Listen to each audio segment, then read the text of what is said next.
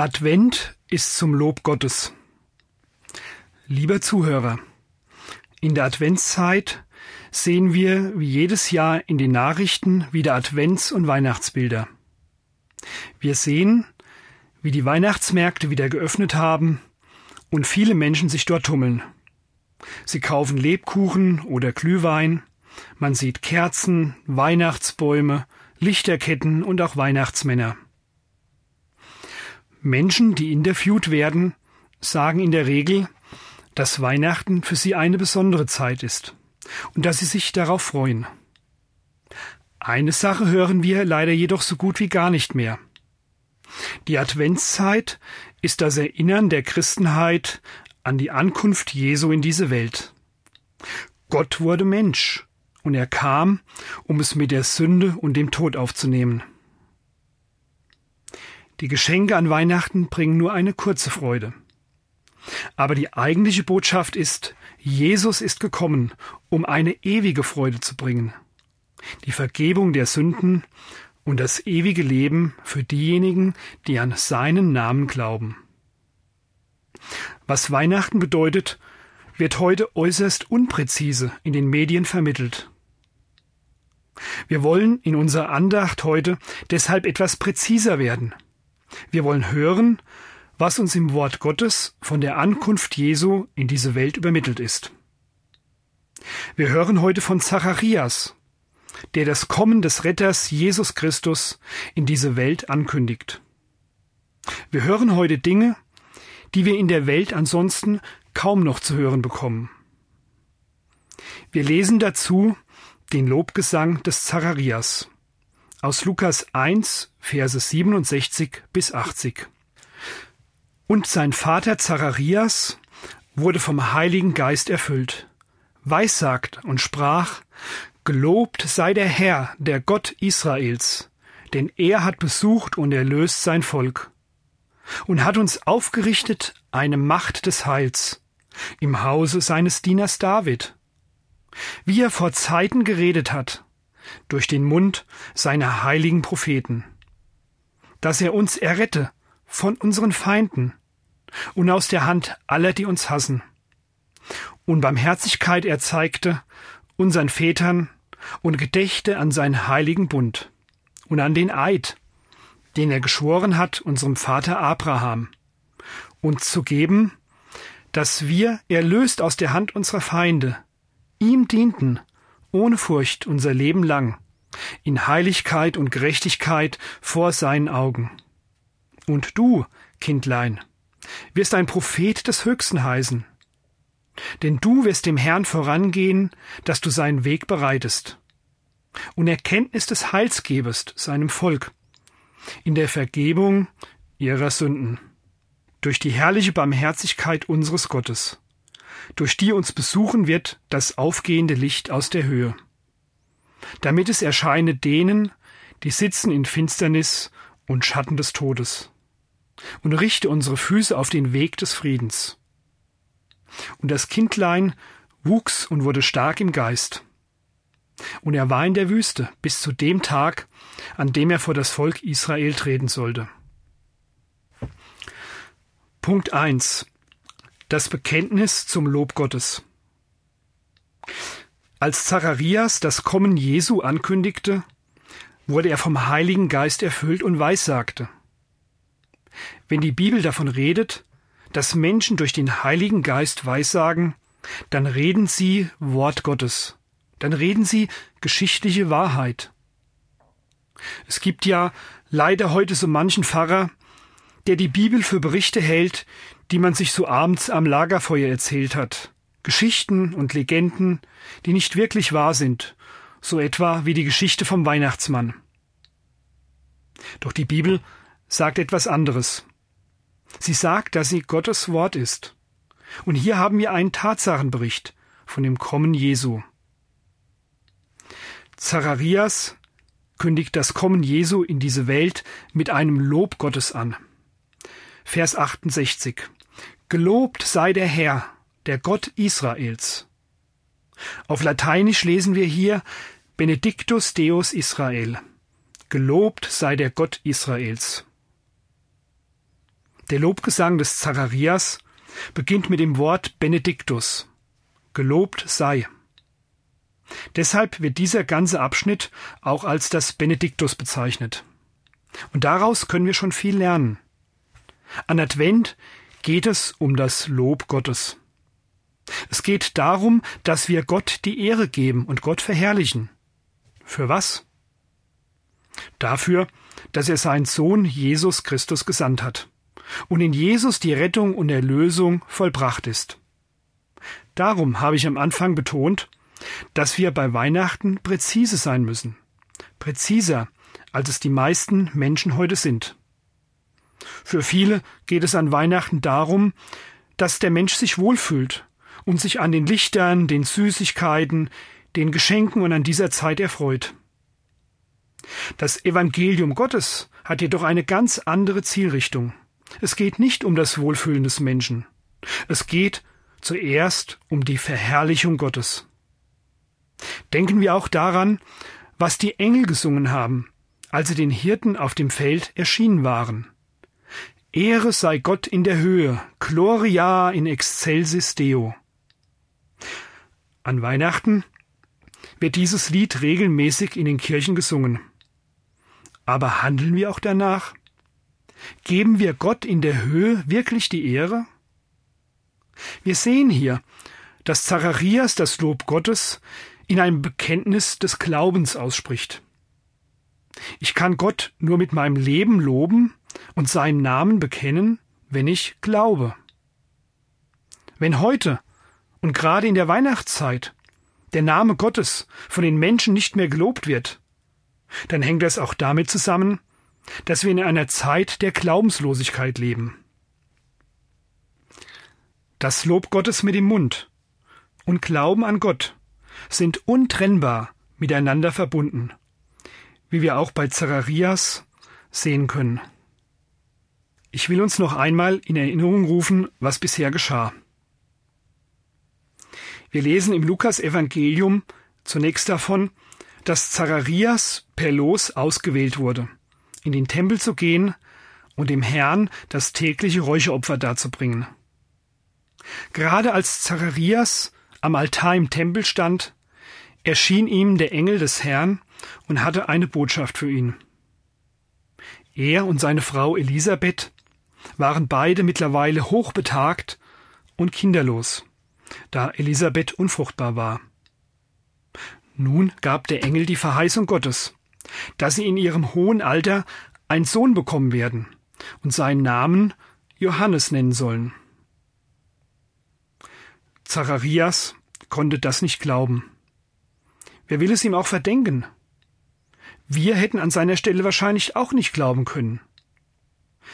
Da sprach nun der Engel zu ihm, Und siehe, du wirst stumm werden und nicht reden können bis zu dem Tag, an dem dies geschehen wird, weil du meinen Worten nicht geglaubt hast. Wir lesen dann weiter, dass Elisabeth schwanger wurde und einige Monate später wurde Johannes der Täufer geboren, ihr Sohn. Dann kam der Tag der Namensgebung. Zacharias war stumm bis auf diesen Tag, weil er dem Engel nicht geglaubt hatte. Ihm wurde eine Tafel gereicht und er schrieb darauf den Namen Johannes. In diesem Augenblick wurde sein Mund aufgetan und seine Zunge wieder gelöst. Und darauf folgt der Lobgesang des Zacharias, der Text unserer heutigen Andacht. Sehen wir diesen Zusammenhang. Unglaube führt zur Stummheit und Glaube führt zum Bekenntnis. Der Ausdruck des Glaubens an Gott ist unser Bekenntnis. Das sehen wir nicht nur an dem Beispiel von Zacharias. Diese geistliche Wahrheit lehrt auch Paulus im Römerbrief, Kapitel 10, Vers 10. Denn wenn man von Herzen glaubt, so wird man gerecht. Und wenn man mit dem Munde bekennt, so wird man gerettet. Warum sind heute viele Menschen stumm in Bezug auf Jesus Christus? Weil sie nicht glauben. Der Glaube an Christus führt zum Bekenntnis. Wer glaubt, dem wird der Mund aufgetan, dass er geistliche Dinge redet und Gott die Ehre gibt und ihn lobt. Es geht aber nicht nur darum, dass jemand den Namen Gottes in den Mund nimmt und vielleicht irgendwie christlich redet. Es geht vor allem auch um den Inhalt des Bekenntnisses. Wovon redet Zacharias in seinem Bekenntnis? Wir lesen nochmal den Vers 68. Gelobt sei der Herr, der Gott Israels, denn er hat besucht und erlöst sein Volk. Ein Bekenntnis des Glaubens beginnt mit Gott. Gott wird angeredet und sein Name wird gelobt. Dann geht es darum, was er getan hat, und zwar in seinem Sohn Jesus Christus.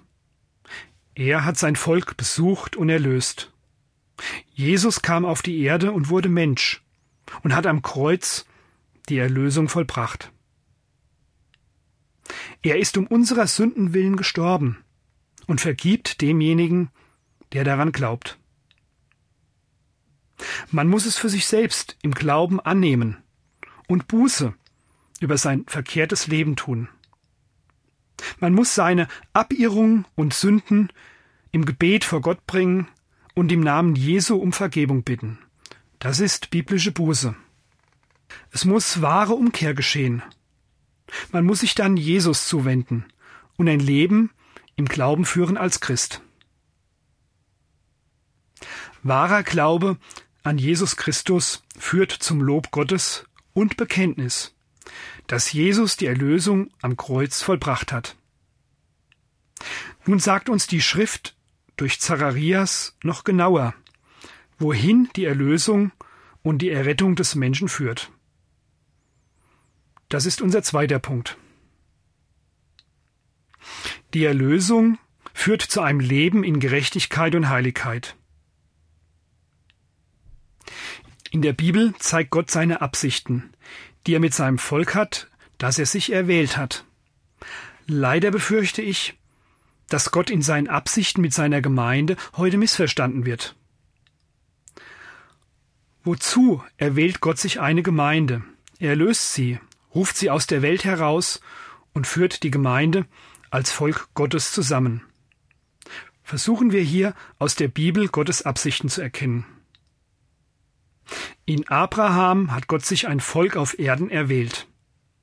Gehen wir von Abraham zu Mose. Das Volk war in Ägypten unter der Knechtschaft des Pharao.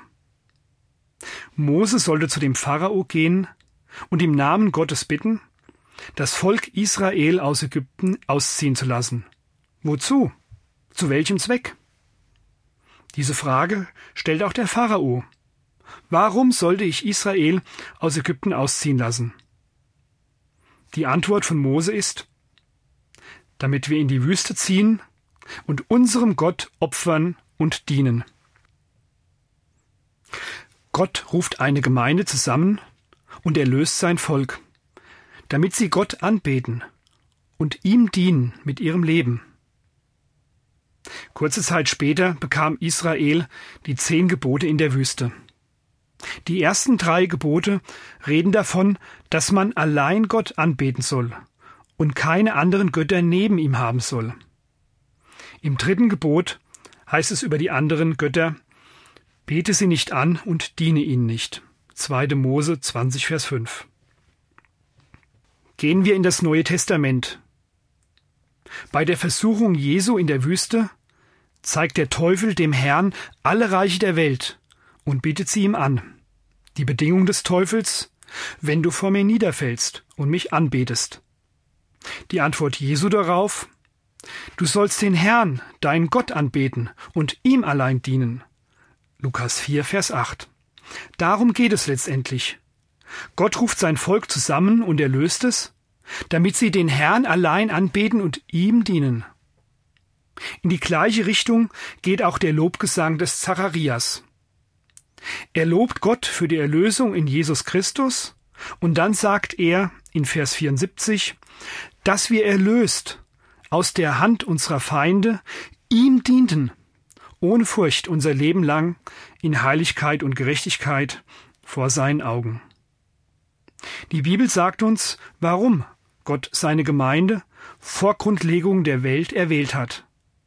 Warum der Herr sein Volk in Jesus Christus erlöst hat, als er am Kreuz von Golgatha für unsere Sünden blutete und starb.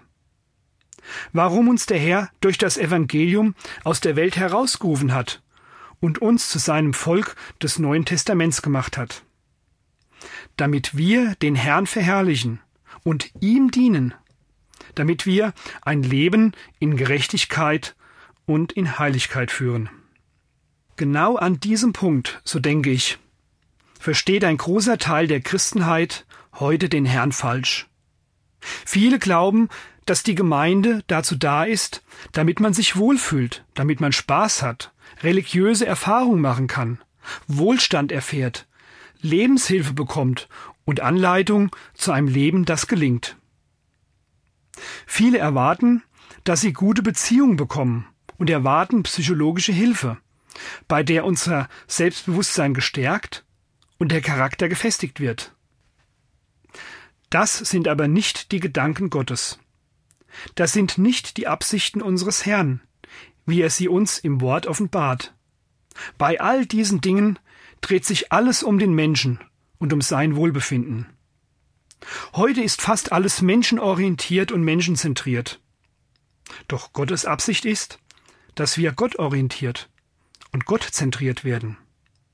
Deshalb wiederhole ich gerne nochmal die Worte unseres Herrn Jesus Christus, die er dem Teufel in der Versuchung in der Wüste entgegenhält.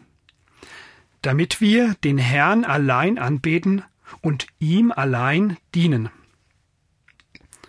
Punkt 3. Worin genau besteht ein Leben in Gerechtigkeit und Heiligkeit? Es gibt nicht wenige Christen, die sind durch die Bibel erleuchtet worden und fühlen sich zu dem Herrn Jesus Christus hingezogen. Sie wollen, wie es die Bibel sagt, ein Leben in Gerechtigkeit und in Heiligkeit führen. Das ist ein guter Ansatz, denn das ist die Absicht Gottes.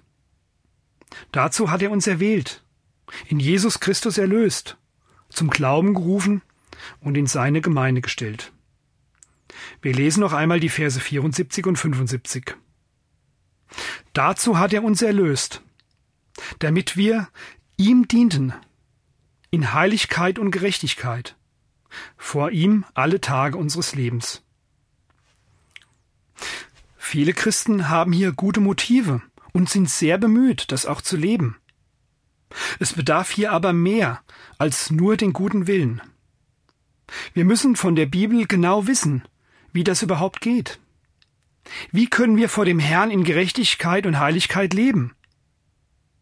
Nun, wenn wir keine Heuchler sind, also ehrlich mit uns selbst umgehen, dann müssen wir zugeben, dass unser Herz häufig mit Egoismus angefüllt ist. Unser Denken ist oft fleischlich und wir sind sehr anfällig für Sünden aller Art. Wie können wir trotzdem ein Leben in Gerechtigkeit und in Heiligkeit führen? Viele Christen begehen hier einen Kardinalfehler. Sie fallen auf das katholische Denken herein, auch wenn sie aus dem Protestantismus kommen. Wir müssen hier von der Schrift den Unterschied zeigen. Christen die auf die Schiene des katholischen Fehlers gekommen sind, glauben, sie müssen gerechte und heilige Menschen werden.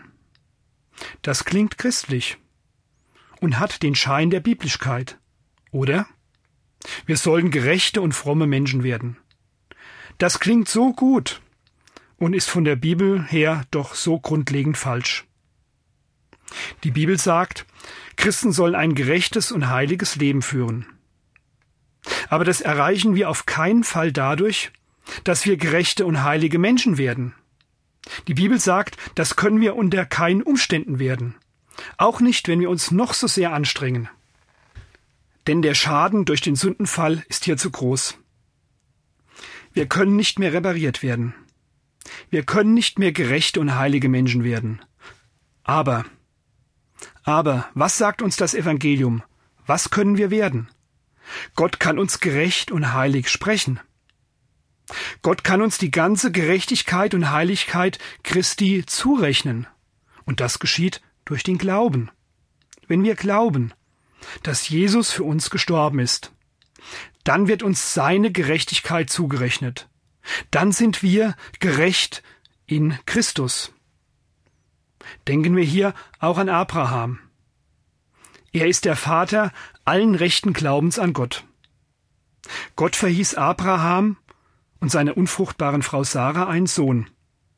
Dann sagt die Schrift in 1. Mose 15,6 Abraham glaubte dem Herrn, und das rechnete er ihm zur Gerechtigkeit. Die Bibel sagt, wenn wir glauben, aber nur so glauben, wie die Schrift es sagt, dann sind wir gerecht und heilig in Christus. Und daraus wirkt Gott eine Erneuerung unseres Herzens, die zu gerechten und heiligen Verhaltensweisen in unserem Leben führt. Der Kardinalfehler oder der katholische Fehler, der gemacht wird, ist, dass Christen Gerechtigkeit und Heiligkeit in sich selbst suchen und meinen, sie könnten gerechte und heilige Menschen werden, von ihrem Wesen her. Die Bibel sagt uns aber, dass wir unsere Gerechtigkeit und unsere Heiligkeit nicht bei uns suchen sollen, sondern wo? In Jesus Christus. Wo steht das genau in der Bibel? 1. Korinther 1, Vers 30. Ihr seid in Jesus Christus, welcher uns gemacht ist von Gott, zur Weisheit und zur Gerechtigkeit und zur Heiligung und zur Erlösung. Leider fallen ganz viele Protestanten auf den katholischen Irrtum herein. Ein sehr bekanntes Beispiel dafür. Im Jahr 1741 gab es einmal ein sehr interessantes Gespräch zwischen John Wesley und dem Grafen von Zinzendorf. Hören wir einmal in dieses Gespräch hinein. Wesley vertritt dabei genau diesen katholischen Kardinalfehler – und der Graf von Zinzendorf zeigt ihm die evangelische, sprich die biblische Gerechtigkeit vor Gott.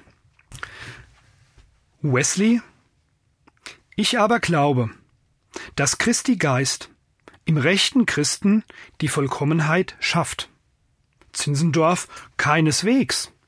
Unsere ganze Vollkommenheit liegt in Christus.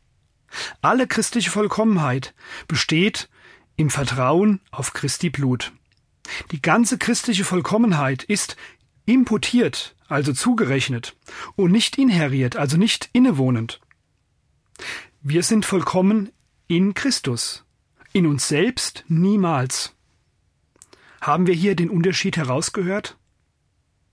Zinzendorf sagt, unsere Gerechtigkeit und Heiligkeit ist imputiert, also durch den Glauben zugerechnet. Sie ist in Christus und wird uns durch den Glauben angerechnet. Dagegen sagt Wesley, sie ist innewohnend. Er behauptet, dass wir in unserem Wesen gerecht und heilig werden können.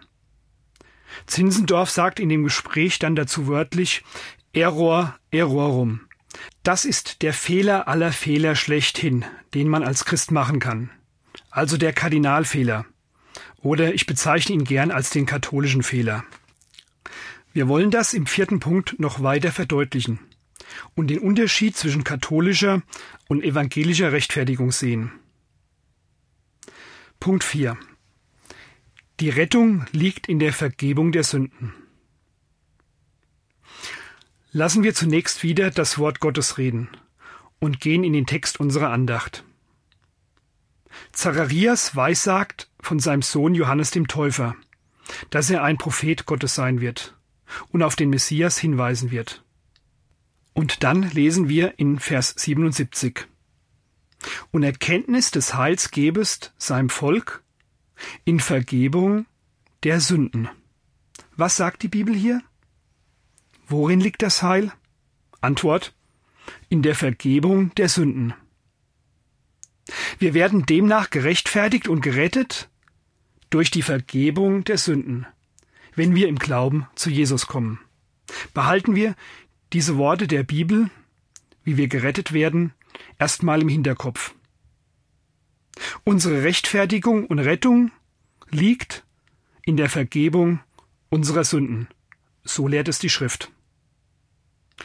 Nun wollen wir unterscheiden zwischen einer katholischen Glaubenshaltung und einer evangelisch-biblischen. Wenn jemand vom Glauben und von seinem Christsein redet, das sollten wir genau hinhören. Wo setzt er den Akzent? Worauf liegt die Betonung? Wir wollen unser Unterscheidungsvermögen schärfen. Dazu lese ich Artikel 422 aus dem katholischen Katechismus. Seinerzeit vor ein paar Jahren verfasst von dem damaligen Kardinal Ratzinger und späteren Papst Benedikt. 422. Was ist Rechtfertigung? Die Rechtfertigung ist das erhabenste Werk der Liebe Gottes.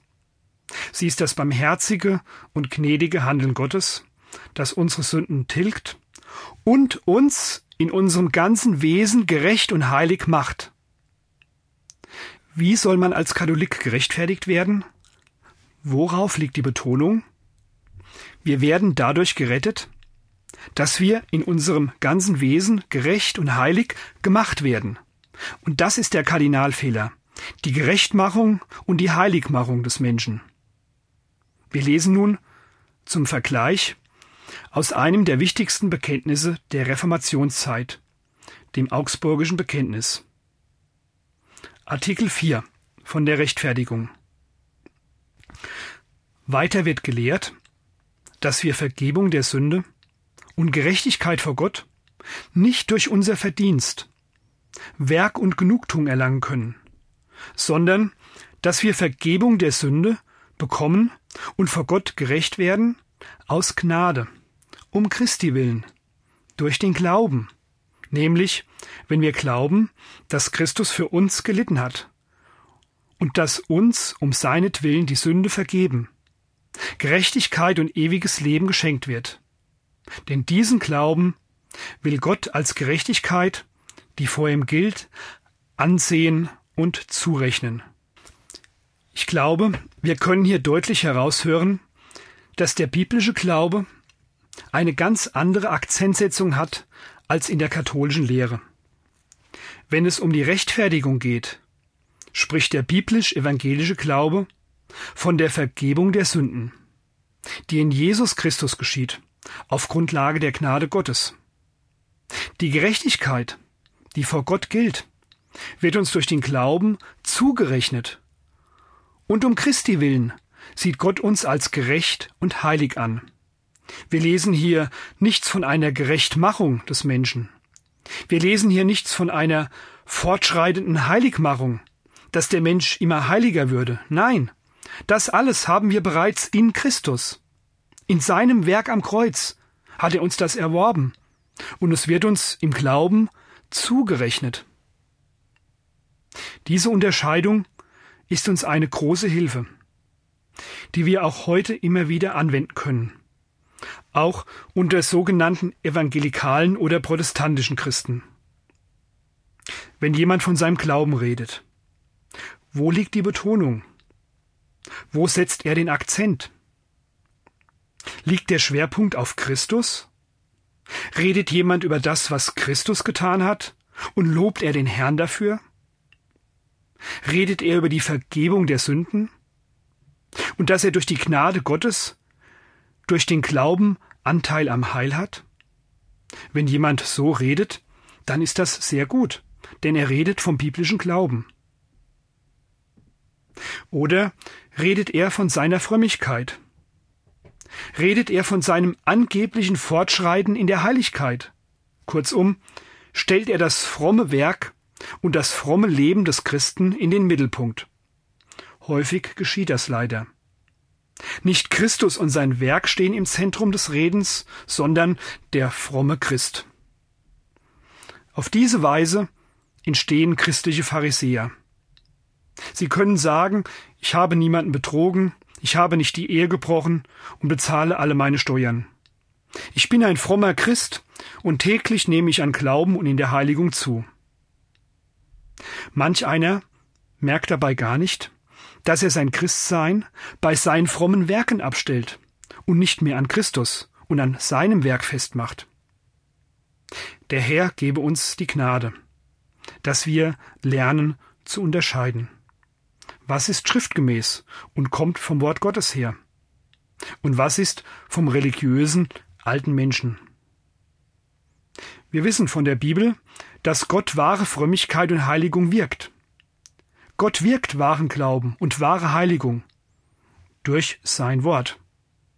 Und unser Teil ist es, dass wir glauben und durch den Glauben als Christen leben. In der Advents- und Weihnachtszeit wird nicht nur in der Welt durch Nachrichten und Zeitungen unpräzise von Jesus berichtet. Auch in der Christenheit kann man sehr schnell auf eine falsche Spur kommen und zum Pharisäer werden oder Schiffbruch im Glauben erleiden. Gott schützt uns durch sein Wort davor.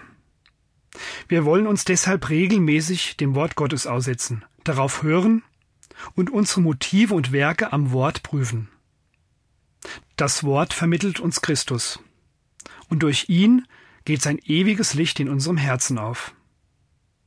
Durch Jesus werden wir zur wahren Weihnachtsfreude geführt, durch die ewige Erlösung, die er vollbracht hat.